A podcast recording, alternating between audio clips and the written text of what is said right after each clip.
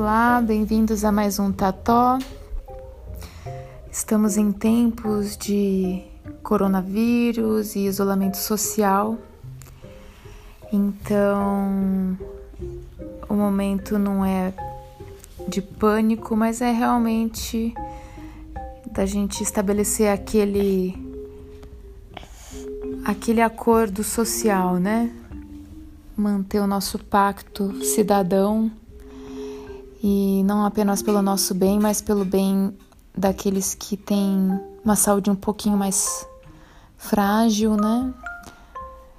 A gente ficar em casa e redescobrir é, formas de se relacionar com as pessoas, tanto aquelas né, quem trabalha fora e que convive pouco com os próprios familiares, redescobrirem esse momento de família quanto aqueles que já ficam em casa e que daí querem sair de casa, né? Assim, vão estar num outro momento da vida. Então, eu achei muito interessante um texto do Walter Hugo Mãe e gostaria de ler para vocês. Esse texto saiu, também foi publicado no site do jornal The Intercept Brasil e o Walter Ugumãe é um escritor português premiado, de quem eu gosto bastante.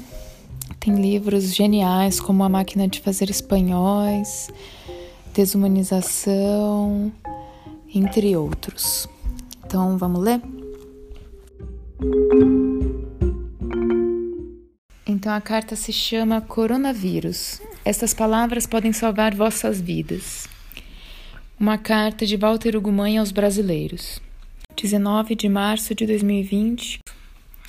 Caros amigos no Brasil, resolvi escrever esta mensagem por verificar que aí se demora na tomada de consciência acerca do que a Covid-19 está provocando no mundo, desde logo na Europa.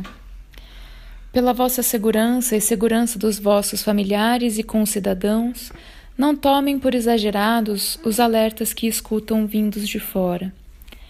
Preferível que cumpram as regras de proteção, achando que talvez seja demasiado, a não terem cumprido e descobrirem que contribuíram para a dor ou morte de alguém. A Covid-19 não tem a taxa de mortalidade superior a outros vírus comuns.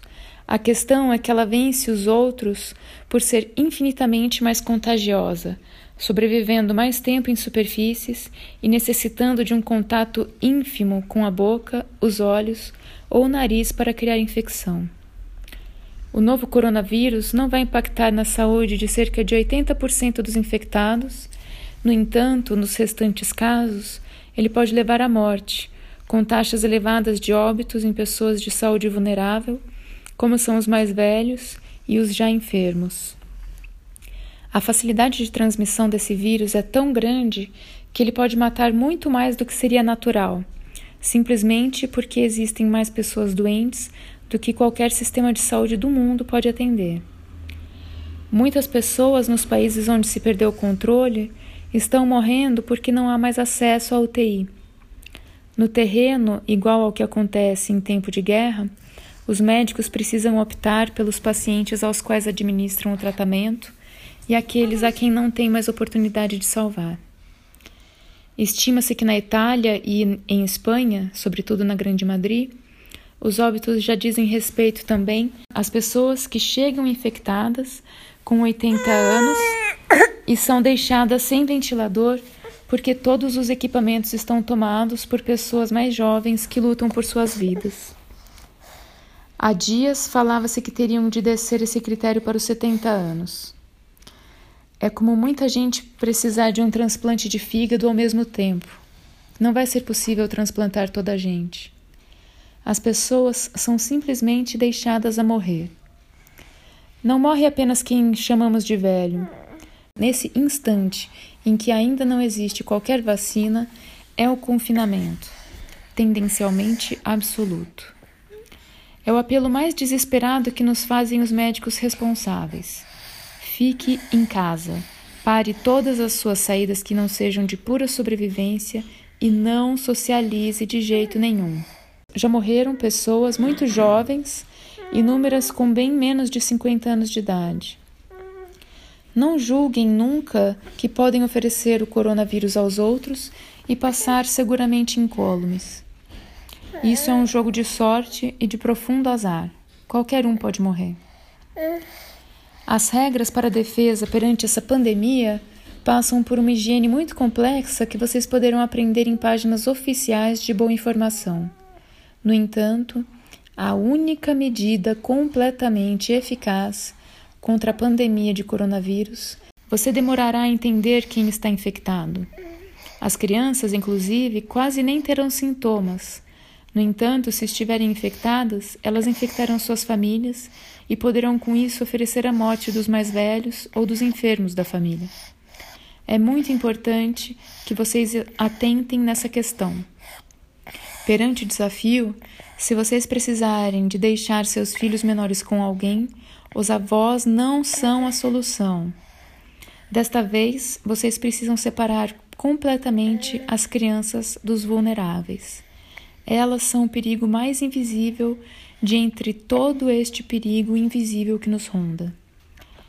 Comentei com amigos daí que sinto estar a escrever-vos do futuro, porque esta pandemia abateu-se sobre a Europa antes de ser clara no Brasil e porque aqui tomamos as medidas que se julgam necessárias um pouco mais cedo. Vocês precisam mobilizar-se voluntariamente para esta preocupação. Infelizmente, o vosso presidente não só não é lúcido para alertar a população do Brasil, como age de modo irresponsável, não cumprindo as mais elementares regras para a segurança das outras pessoas. O exemplo do vosso presidente é um desastre grotesco que, em praticamente todos os regimes jurídicos, configura crime de leviano contágio de doença potencialmente fatal. Assim, o Brasil são vocês mesmos, o povo extenso e diverso e de cultura brilhante que me apaixona. São vocês mesmos que, tomando consciência da urgência dessa situação, podem escolher parar este vírus antes que os vossos hospitais não tenham nem um pouco de chão para pousar os infectados em estado grave. Nesta quarta, 18 de março, na Itália, anunciaram que apenas em um dia morreram cerca de 500 pessoas, num país com um dos melhores sistemas de saúde do mundo. Morreram pelo coronavírus, sim, mas morreram sobretudo porque o sistema colapsou. Vocês acreditam que o sistema de saúde brasileiro é melhor que o da Itália? Vocês vão esperar para descobrir o que acontece se agirem demasiado tarde? Já imaginaram quantas pessoas morrerão no gigante brasileiro se em Itália podem morrer 500 num só dia? Se eu estiver, entre aspas, escrevendo do futuro, percebam que não falo de mais de uns dias adiante. Estamos talvez 15 dias à frente.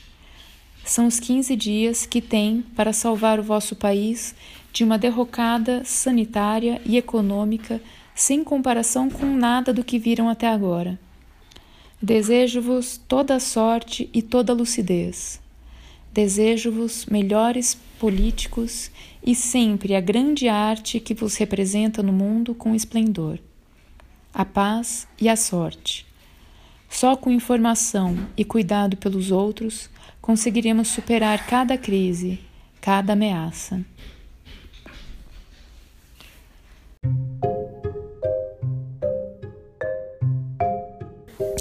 Então, esse foi o texto do Walter Ugumãe. Espero que você tenha gostado e que você se cuide, porque a gente vai passar por esse momento difícil, né, de mudança de hábitos, mas também não é um sacrifício tão grande se a gente for pensar, né, em termos assim os cuidados com a higiene e, enfim, é uma forma de prevenção fácil de ser tomada, né? Não que não tenha um, um custo complicado, mas é fácil, vale a pena essa prevenção, tá certo? Então vamos cuidar da nossa mente, vamos aproveitar esse tempo também para fazer coisas que nos nutram, né? de uma forma interessante. Uma delas é ler textos bons, ver bons vídeos. Tem bastante coisa aí de museu virtual, é, vários, vários cursos que estão sendo disponibilizados gratuitos, livros. É, em redes sociais, várias pessoas fazendo lives de contação de história e tudo mais, e relaxar um pouco no que for possível também quanto aos cuidados com os nossos filhos, né? A gente tomar todas as medidas de precaução necessárias, mas também não ficar se cobrando de fazer mil coisas, ter que de repente do dia para noite virar uma professora super criativa, né, um instrutor de atividades muito loucas em casa a gente também não tem que se cobrar tanto assim. Vamos passar por essa fase com o máximo de serenidade que for possível, tá bom? É esse o meu desejo. Então, até o próximo Tató com muita saúde. Um abraço.